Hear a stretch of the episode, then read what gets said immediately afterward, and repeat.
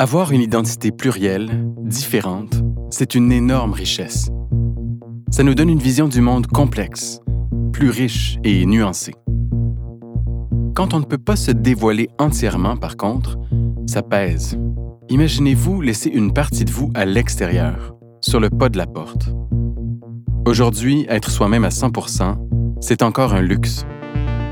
Heureusement, beaucoup de gens s'activent à imaginer de nouvelles façons de faire pour que ce soit accessible à toutes et à tous. Je ressentais même pas la pression de faire un coming out. Je me disais juste, je suis tellement entourée de personnes diversifiées qu'au final, euh, je peux être qui je veux sans avoir à, à justifier ça. En étant enfin 100% moi-même dans tous les cas, je serais pas capable de revenir avec cette face cachée. C'est tellement mon, mon identité, c'est tellement euh, ce que je suis.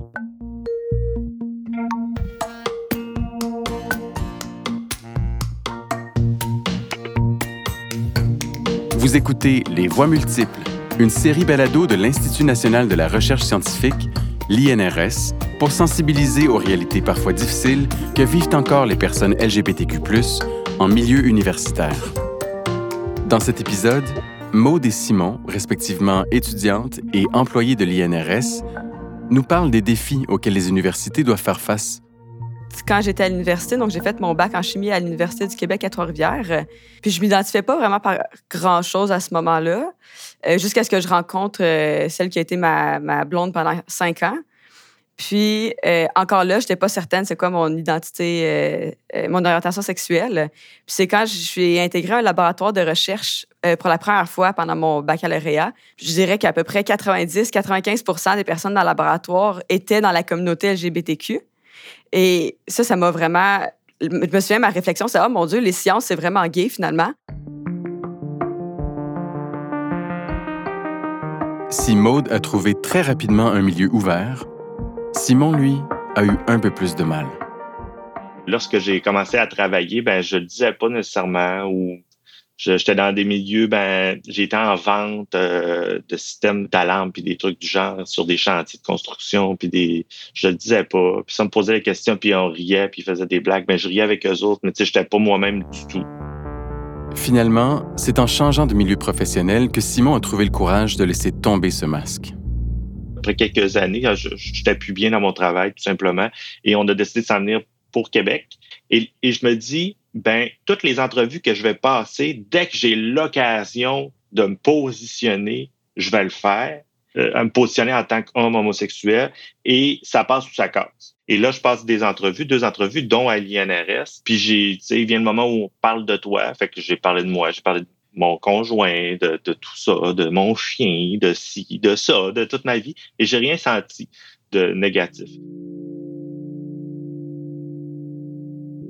En sortant de l'entrevue, j'étais certain de ne pas l'avoir, mais pas à cause de mon orientation. Parce que je pense que pour moi, quand, au début, lorsque je disais pourquoi ça a été le moment important, c'est que pour la première fois de ma vie, je me suis donné le droit d'être authentique et intègre dans toutes les sphères de ma vie. Fait que le travail, les amitiés, les autres avaient eu lieu, les amitiés, euh, les voisins, tout avait eu lieu, mais au travail, ça n'avait pas encore eu lieu. Si Simon a trouvé dans son nouveau milieu de travail, à l'INRS, l'opportunité d'être 100% lui-même, Maude, elle, y a plutôt fait un autre genre de découverte.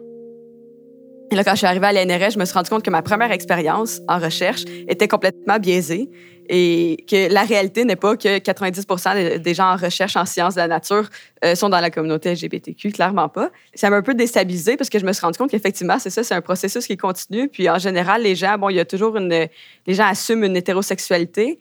Donc, tu sais, à répétition, quand les gens me connaissaient pas encore, ils disaient Ah ouais, puis toi, ton chum, ah, est-ce que tu as un chum? Puis à chaque fois, ça crée une espèce de malaise parce que je suis très à l'aise dans ma sexualité, mais comment la personne va réagir à ce dévoilement-là, on peut jamais vraiment prédire. Fait que c'est sûr que ça, c'est ça, c'est quand même une petite barrière, veux, veux pas, là, qu'au début, euh, tu arrives dans un nouveau lieu, puis il faut naviguer au travers ça.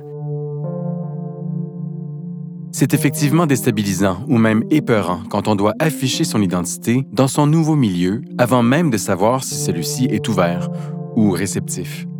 Mais Maude, comme Simon, s'entendent pour dire qu'ils et elles n'ont plus envie de se cacher et que leur identité ne peut plus être laissée de côté ou occultée. En mettant mes valises à Québec, puis en étant enfin 100% moi-même dans tous les cas, je serais pas capable de revenir avec cette face cachée. Je dis que je, suis qui je suis, Simon est qui qu'il est partout. Les seules fois que ça peut arriver, puis là, j'ai pas d'exemple concret, je me sens tellement niaiseux qu'après ça, je vais le dire tout de suite, même si la personne n'a pas. Mais non, je ne serais pas capable parce que pour moi, ça serait comme dire que j'ai les yeux bleus. Mon identité, c'est tellement euh, ce que je suis que c'est comme cacher que j'ai un accent du Saguenay-Lac-Saint-Jean. Euh, mais non, je, serais pas en mesure de, cacher ce côté-là. C'est une belle richesse, notre identité. C'est une belle richesse, puis c'est une partie intégrante de toi.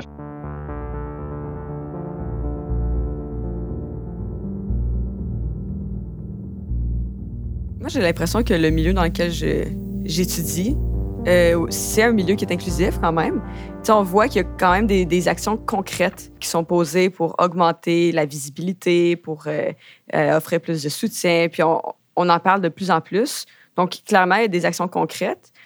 Est-ce qu'après ça, c'est réellement représentatif? Est-ce que, c'est au niveau étudiant, est-ce qu'il y a réellement une, une, acceptation? Ça, je pourrais pas le dire. Moi, je me sens acceptée, mais peut-être que c'est illusoire j'ai l'impression que pour pouvoir être réellement ouvert, il faut d'abord euh, se donner des petits coups de pied, là, puis de faire des, de poser des actions qui sont forcées un peu. Quand elle parle d'actions forcées, Maude fait référence au quota, au plan d'équité, diversité, inclusion et à toutes ces pratiques qui deviennent obligatoires et qui ont pour but de rééquilibrer les choses. L'objectif, en fait, est de donner la chance à des personnes marginalisées ou sous-représentées de faire leur place dans des milieux encore trop homogènes. Ton plan d'équité, diversité, inclusion, c'est quelque chose euh, qui est évalué. C'est un, énorme travail. Et dans ce contexte-là, il y a des actions qui doivent obligatoirement être posées, notamment ce qui a trait aux communautés LGBTQ. Donc, dans ce contexte-là, c'est ça, c'est que c'est un petit peu forcé parce que les chaires de recherche t'obligent à avoir un, plan en équité, diversité, inclusion. Tu n'as pas le choix de mettre en action tes activités. Mais au final, même si c'est un peu forcé, il y a quand même des personnes derrière ça qui ont un, réel désir de changement, puis qu'éventuellement, on va atteindre, on, va se rendre à un milieu qui est réellement ouvert. Euh, fait clairement, il y a encore du chemin à faire, mais je pense qu'on est à l'étape du petit coup de pied, puis éventuellement, on va se rendre euh, à un endroit qui est authentiquement ouvert face aux communautés LGBT.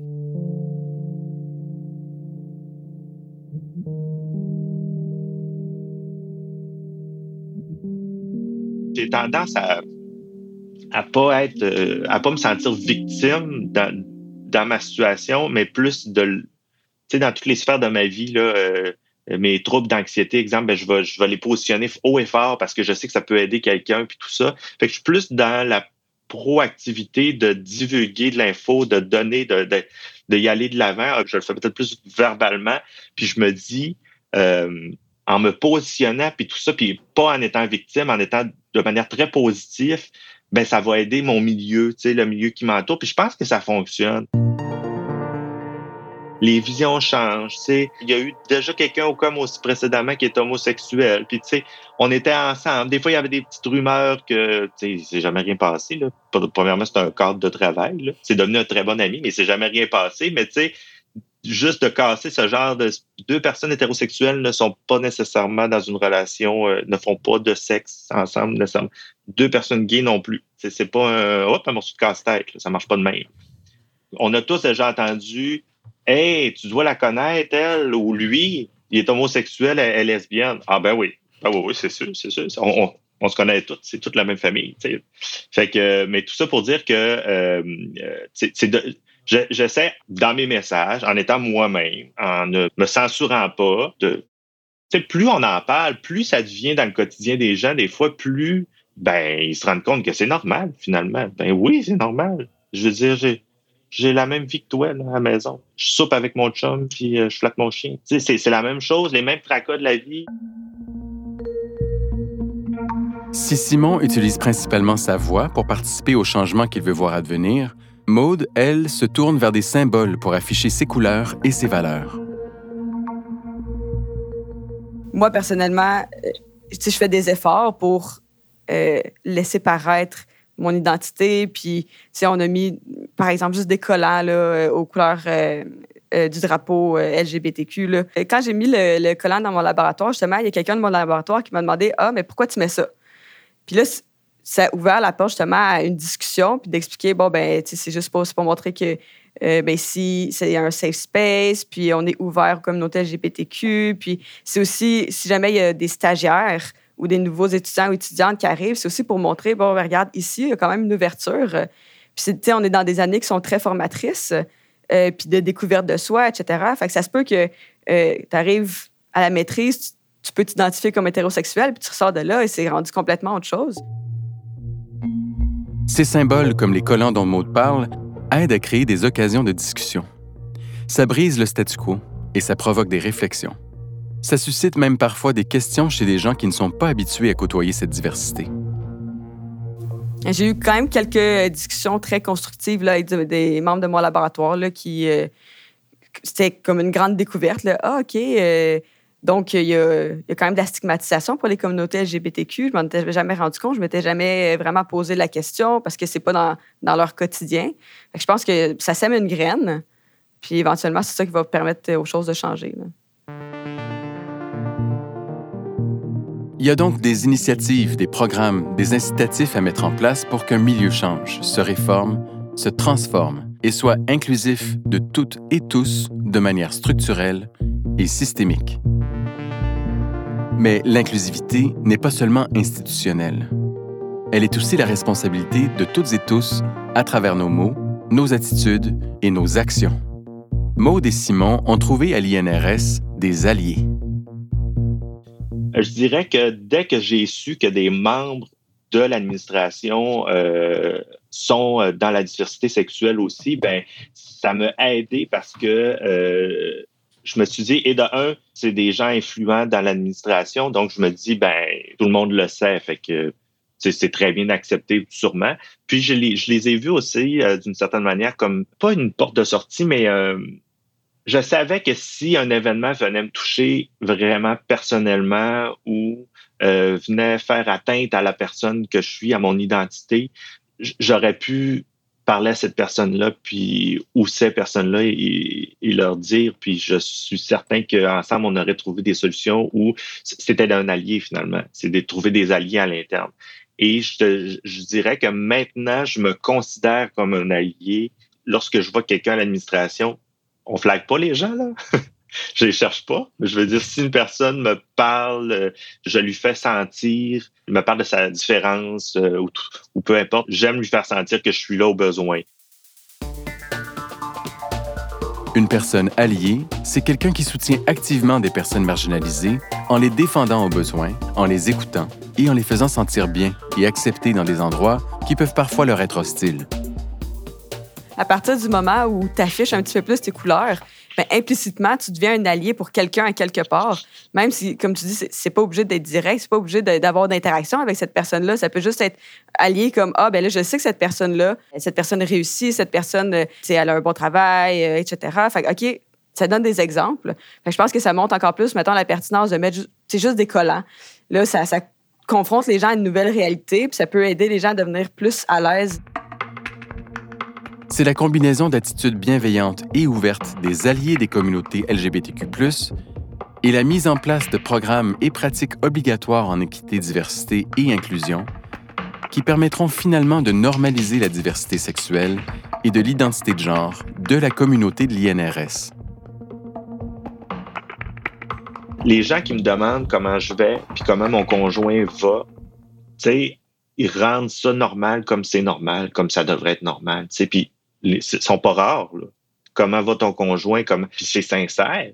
Puis mon, mon conjoint, dès que j'ai l'opportunité euh, de, de, de, l'amener voir mes collègues, qui l'apprécient aussi, ben, je l'amène. Puis, ben là, maintenant, on est moins en présentiel, mais à l'époque, il faisait le tour avec moi des étages, puis j'allais le présenter. Puis j'étais donc fier de présenter mon chat. Puis j'avais pas de crainte. 0, 0, 0, 0, 0. Puis les gens, tu sais, c'est très réceptif, tout ça, mais reculons de quelques années, est-ce que quelqu'un a représenté son conjoint euh, sur l'étage? Non, pas sûr. Ma sœur, elle a fait un coming out. Donc, elle, c'était Maman, papa, je suis lesbienne. Elle a annoncé à ses amis. Fait que là, bon, c'est plus cadré. Mais là, rendu à moi, ça faisait quelques années, c'était normalisé, j'ai pas eu besoin de faire de coming out ou quoi que ce soit. Fait tu sais, j'ai l'impression que c'est peut-être un peu l'affaire, bon, ben là, tu as certaines étapes, bon, ben là, il faut se forcer, il faut faire ci, mais à partir du moment où c'est fait, pour les autres personnes qui vont arriver après, ils vont avoir l'impression, ben, tu sais, la job est faite dans le fond, là. Je pense qu'il faut donner le temps au temps, tu sais, puis je crois que l'INRS évolue aussi encore aujourd'hui, le, balado le montre, mais on évolue petit peu, petit peu. Et c'est un peu parce que euh, j'ai mis une petite graine, Maud a mis une petite graine. Je, je pense que c'est un peu de. C'est un édifice qu'on bâtit tout le monde ensemble, mais on a la chance de pouvoir le faire. De pouvoir le faire. On n'est pas obligé de le faire, par exemple. Mais on a la chance. Puis le balado, quand tu as une chance comme ça, tu sautes dessus parce que tu sais que ça va ça va résonner dans quelqu'un à quelque part. Peut-être deux personnes vont l'écouter. Tant mieux, c'est 1000, 2000, peu importe. Mais ça va résonner à quelque part. Puis peut-être qu'au sein de l'INRS, il y aura des gens qui ne s'identifient pas nécessairement en tant qu'ils savent pas qui, comment se positionner au sein de l'INRS. Peut-être que ça va allumer une lumière. Peut-être que ça va, ils vont dire, ah, ben, modèle euh, a réussi à être authentique dans son secteur malgré qu'il y a beaucoup d'hommes, puis, euh, tu sais, Tintec, puis tout ça, ben, euh, même affaire pour euh, Géraldine, tous ceux qui ont participé, puis tant mieux, c'est ça. Finalement, je retiens, moi, c'est de semer la graine petit peu par petit peu. On va y arriver. À un moment donné, il va y avoir beaucoup d'arbres. Pouvoir être soi-même partout, dans tous les milieux, à tous les moments de sa vie, avec nos différentes identités, c'est fondamental. Cacher son orientation ou son identité de genre, c'est beaucoup trop de sacrifices. Sur le plan personnel, mais aussi sur le plan collectif, puisqu'on se prive de gens qui doivent se cacher. Un changement est donc nécessaire et il doit se faire à différents niveaux. C'est notamment en rendant visibles des personnes des communautés LGBTQ, en nommant les inconforts et les injustices, en acceptant de remettre en question nos façons de faire, que des changements réels et durables pourront voir le jour.